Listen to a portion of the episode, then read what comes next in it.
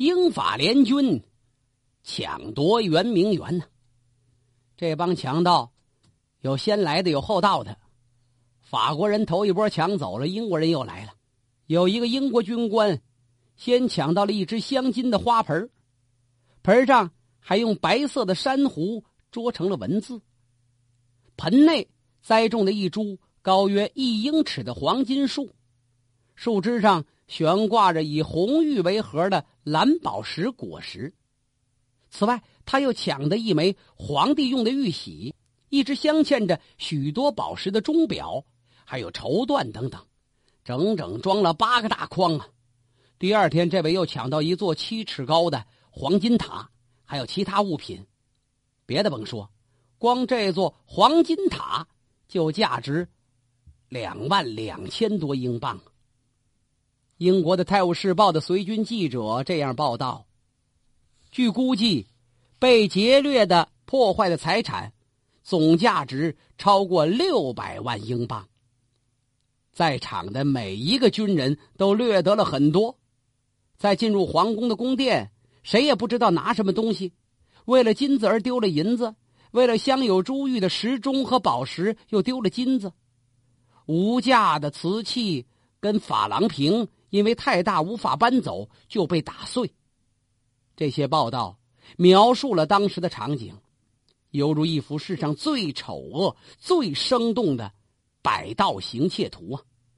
更令人发指的是，这帮英法强盗为了毁灭罪证，英国全权大臣额尔金下令将圆明园全部烧毁。就在这年的十月十八、十九这两天，三四千名侵略军一齐出动。在园内各处放火，一时黑烟四起，结成云团，弥漫在北京城的上空。白昼昏暗如夜晚，方圆二十里内是一片火海呀！您可别忘了，方圆二十里一块着火，那是什么一个场景啊？这场大火一连烧了三天三夜。就这样，一座举世无双的世界名园，还有那无数珍宝。被英法强盗劫掠一空之后，化为灰烬，只剩下一堆堆颓垣断壁。圆明园被焚掠之后，英法联军威逼清政府增订新的条款，他们还声称，如果清政府不答应，即将以同样手段焚毁紫禁城和其他宫殿。俄国使者也从旁边威胁。要清朝廷赶紧媾和，否则北京城就会因此而毁灭。此时，北京已渐入寒冬，白河口开始封冻。日子一久，英法联军也受不了了，太冷了。可表面上仍以武力讹诈，咸丰皇帝只能求英法联军尽早退出北京。他答应了侵略者的条件。派钦差大臣一心跟英法联军的官员们在礼部大堂交换了被咸丰帝单方废除的《天津条约》，并且分别签订了《北京条约》。《北京条约》承认此前《天津条约》完全有效。俄国以调停有功为名，要挟清朝廷跟他们签订了中俄的《北京条约》。应该说。大清朝建国二百年以来，这一种耻辱是从未有过的。难道百姓们心痛，那些当权者就能漠然视之吗？嗨，这些清朝的当权者们现在已经忙得乱了套了。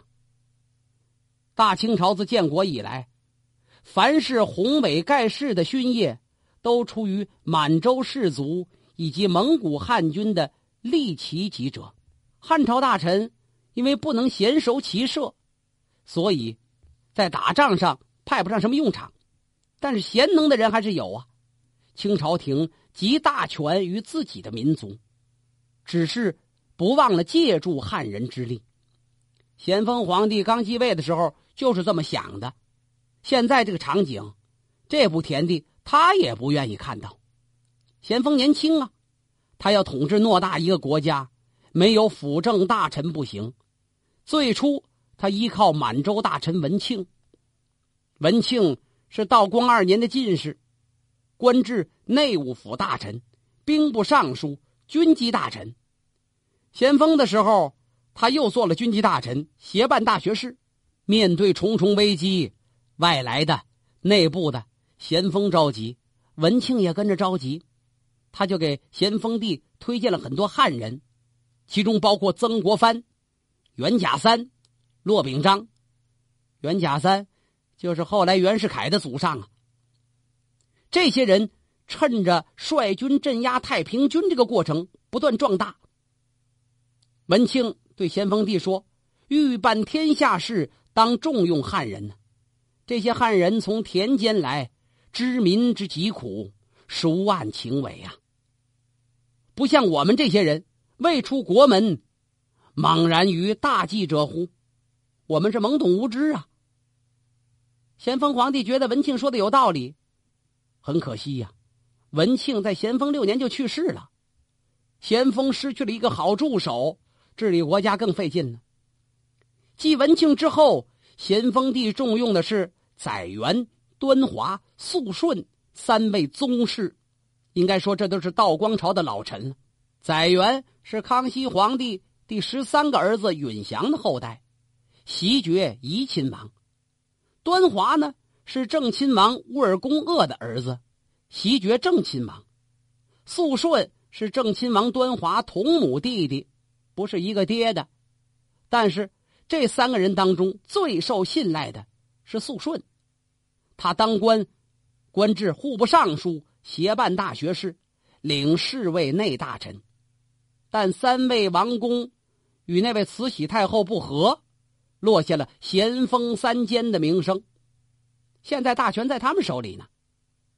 肃顺比载元、端华要精明，有才识、有远见，不像这两位亲王。政绩平平，没事就教着咸丰这位年轻皇帝于情声色。肃顺还比较实干，他注重人才的选拔，善于接纳贤士。尤其现在国家大难临头，必须找有才能的人才能振兴大清祖业呀。肃顺经常说：“满人糊涂，不能为国家出力，为之要钱呢。国家有难，就得依靠汉人。”所以有素门七子，都是汉族知识界的精英。哪七位呀？郭崇韬、龙占林、王凯运、邓辅伦、尹耕耘、高新奎、李黄仙，这七位都很有才华，算是文士名流啊。投靠了肃顺，所以被称为肃门七子。肃顺对待自己属下的满族官员特别严厉。也不尊重，就像使用奴隶一样，叫来唤去的。可对这几位汉族官员十分恭谦呐，很多满族人不满意呀，他就解释：咱们旗人呐，混蛋多，懂啥呀？汉人得罪不起，他们那支笔可厉害着呢。肃顺主张重用汉族官员曾国藩、胡林翼、左宗棠去镇压太平天国。湖南人王凯运刚刚到北京的时候，初次见面，肃顺跟他这么一谈呢，佩服他的才华，就打算按八旗习俗跟他结为异姓兄弟。王凯运没同意，肃顺也不敢生气，还表示高兴，毕竟结识了你这么一个有识之士啊。可见肃顺对人才的重视。咸丰六年，那位叶赫那拉氏。生了咸丰的皇长子载淳，晋封为宜妃。次年，又晋封为宜贵妃。那拉氏来自民间，富有阅历，是一个颇有心计之人。地位越高，这个女人权势欲望就越大。皇帝对她呢宠幸有加。再说咸丰光玩了，顾不得祖宗家法，就让这。那拉氏帮着他批阅各省的奏章，他对重大决策，有时候也问问这那拉氏。呵，那拉氏开始干预朝政了。肃顺就特看不惯那拉氏这种越权行为。对这个女人，肃顺早有戒心，他多次提醒咸丰皇帝，趁早制止，以免后患呐。可是时间一长，皇帝由于喜爱这那拉氏，就把肃顺这警告当作耳旁风。不过有时也觉得那拉氏有些放纵。甭管怎么样吧，总也不忍心制裁他。一八六零年八月，英法联军攻陷大沽炮台，占了天津，跟着就进了北京啊！咸丰皇帝可慌了，他准备逃跑。往哪儿跑啊？跑到热河避暑山庄啊！那拉氏极力劝阻啊！这那拉氏就是后来的慈禧太后啊！看来这会儿慈禧太后比这咸丰帝还愿意打仗呢。皇帝一看，你怎么不让我走啊？咸丰还有点不满意，但毕竟他是皇帝呀，力主逃跑。到达避暑山庄之后，北京城被英法联军。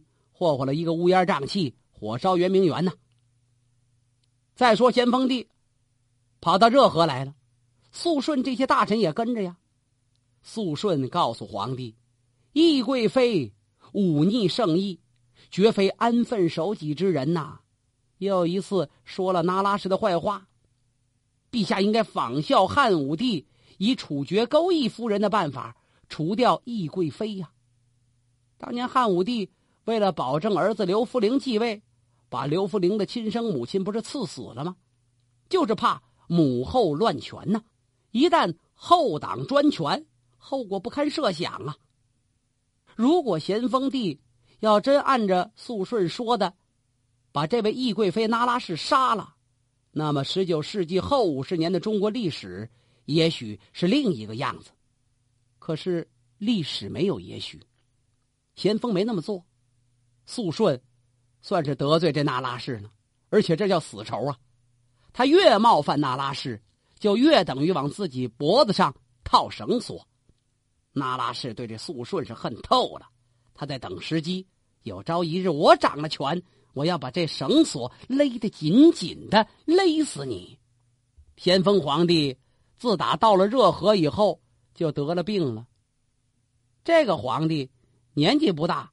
身体素质可不行，平时体质就弱，再加上天天棉花卧柳，这病情越来越严重。时间一长，形成一种卡血病啊，动不动就往外吐血，每天得喝鹿血治疗。来热河不到一年，病情加重，是危在旦夕。咸丰十一年，也就是一八六一年，这年的八月二十一日。咸丰用完晚餐，突然昏倒，赶忙有人去找御医来急救，慢慢的恢复了意识。转过天子时三刻，也就是大半夜里，咸丰帝召见御前诸大臣，宣读两道谕旨：一，立皇长子载淳为皇太子。载淳就是那拉氏生的儿子呀。二，皇长子载淳现在立为皇太子，派怡亲王载元、正亲王端华、御前大臣景寿、协办大学士肃顺、兵部尚书穆荫、吏部左侍郎匡元、礼部右侍郎杜汉、太仆寺少卿焦佑营这八个人作为辅政大臣，暂襄一切事务。大臣们听完之后。请年轻的咸丰皇帝担好手书，你写下来吧。但是，这位年轻的皇帝现在连握毛笔的力气都没有了，没办法，遗诏只能由大臣代笔。就在这一天寅时，御膳房刚刚送来冰糖煨的燕窝，想让这皇帝再吃一口。皇帝无福再品尝这一口美味了。卯时的时候。咸丰皇帝两眼一闭，死了，终年三十一岁。那么这会儿，皇太子载淳多大呢？刚刚六岁。八个顾命大臣把年号给选好了，定为祺祥。他们尊皇后钮钴禄氏为母后皇太后，尊皇太子的生母懿贵妃那拉氏为圣母皇太后，两宫皇太后。垂帘听政，分别加上徽号，尊母后皇太后为慈安太后，圣母皇太后为慈禧太后。赞襄政务的辅政大臣制度原先就有，因为皇帝年幼你不辅政不行啊。就好像顺治初年辅政的多尔衮、吉尔哈朗一样，康熙初年辅政的索尼、苏克萨哈、鄂必隆、鳌拜，这都是辅政大臣。那么现在变八位了，八位大臣取得赞襄政务的合法地位，理所当然是掌握大权呢。但是，还有比八位大臣更有资格、更有能力的人呢，却被排斥在权力中枢之外。谁呀？就是咸丰皇帝易主的六弟恭亲王奕欣呢。那么，恭亲王奕欣怎么就不存在这赞襄事务大臣之中啊？说来啊，这是多年形成的矛盾。奕欣是道光皇帝的六儿子，由敬贵妃所生，跟咸丰帝一主属于同父异母兄弟。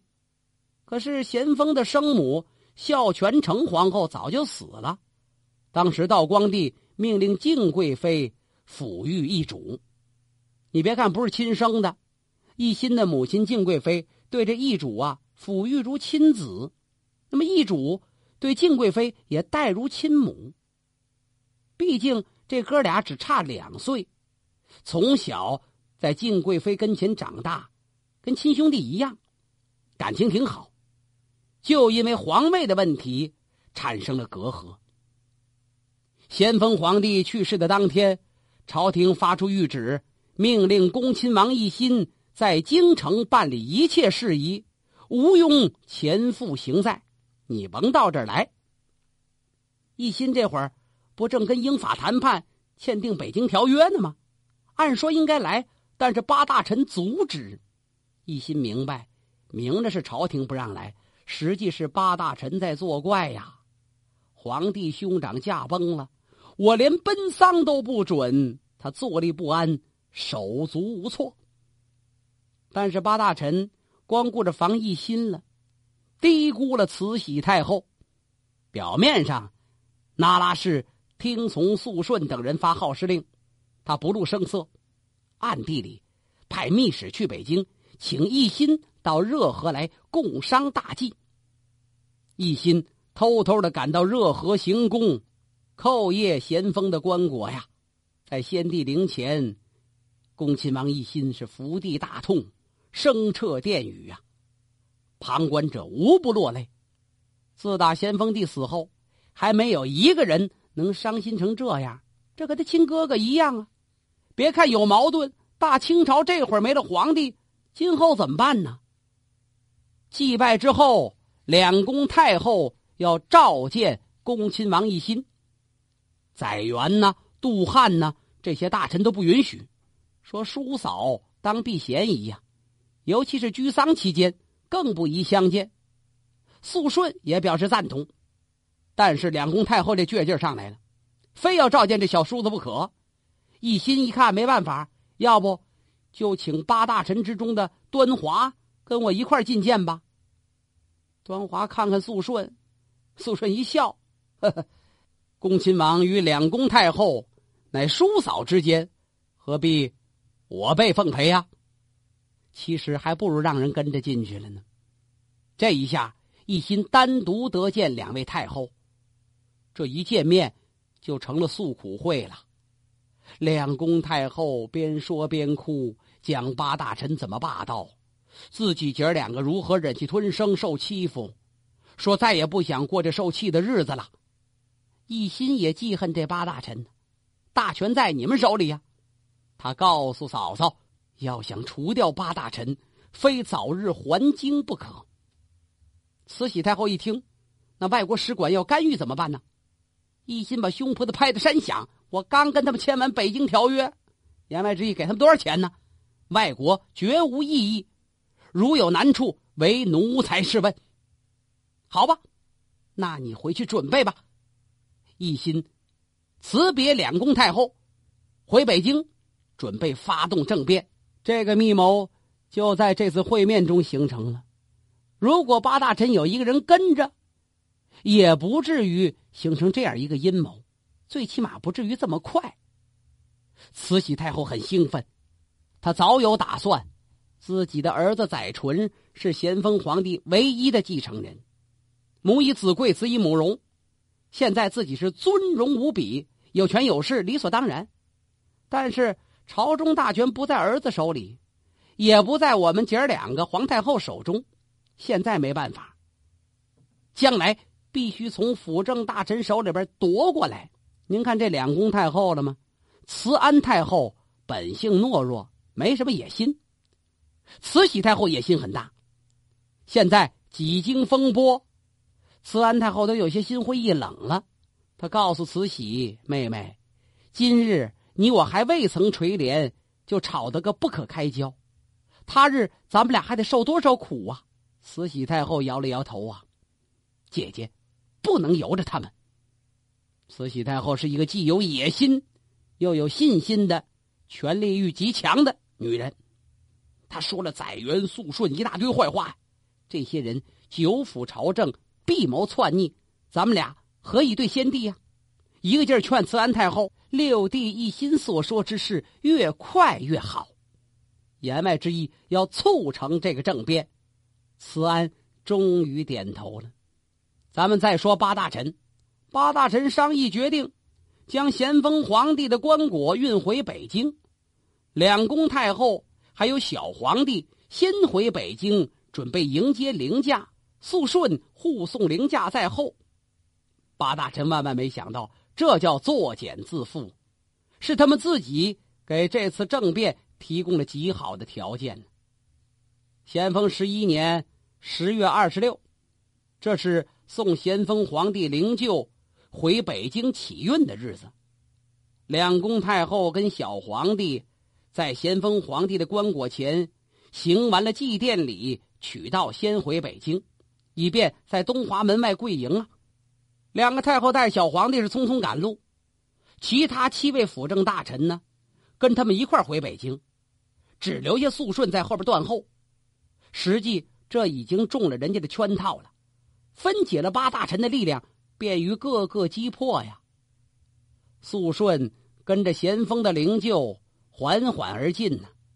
据传说，这个咸丰的棺椁上面不是系着黄绸吗？黄绸上放了一只装满了水的碗，在行进过程中不能有一丝一毫的倾斜！水要洒出来，那就是大不敬，要杀头的。您想，那皇帝的棺椁一层又一层，是又大又重。由一百二十人肩扛，得平稳前行。庞大的皇家军队担任护卫，兵员多达两万，声势浩大。由承德到北京，那是三百里路啊，沿途多是山路，崎岖难行，所以这个速度缓慢是可想而知。他们行进的速度越慢，北京城里准备的就越充分。一场血腥的阴谋政变已经拉开了序幕。